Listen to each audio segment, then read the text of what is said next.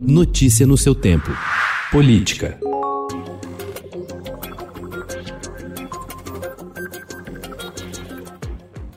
Governadores já se mobilizam contra dois projetos de lei orgânica das Polícias Civil e Militar que restringem o poder político dos estados sobre as tropas armadas e os bombeiros em todo o país. Parte dos chefes dos executivos estaduais apontou inconstitucionalidade e interferência do Palácio do Planalto nas polícias, uma das bases de apoio do presidente Jair Bolsonaro. A reação mais forte partiu do governador de São Paulo, João Dória, que acusou Bolsonaro de querer intimidar governadores através de força policial militar. Candidatos à presidência da Câmara, Arthur Lira, do Progressistas, e Baleia Rossi, do MDB, têm percorrido o país para fazer campanha usando jatinhos particulares com despesas pagas por seus partidos.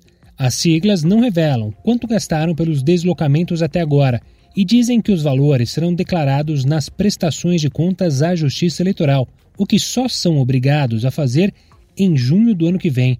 No caso do MDB, a legenda afirmou que usará recursos próprios, provenientes de doações privadas e não do fundo partidário composto por dinheiro público. O presidente Jair Bolsonaro afirmou ontem que prepara novos decretos para facilitar o acesso a armas de fogo a grupos de colecionadores, atiradores e caçadores. Tem três decretos para sair, eu acho que sai, negocia, sai essa semana. Eu não posso ir além da lei. Vai, vai facilitar mais coisa para você. O PT decidiu ontem apoiar a candidatura de Rodrigo Pacheco à presidência do Senado.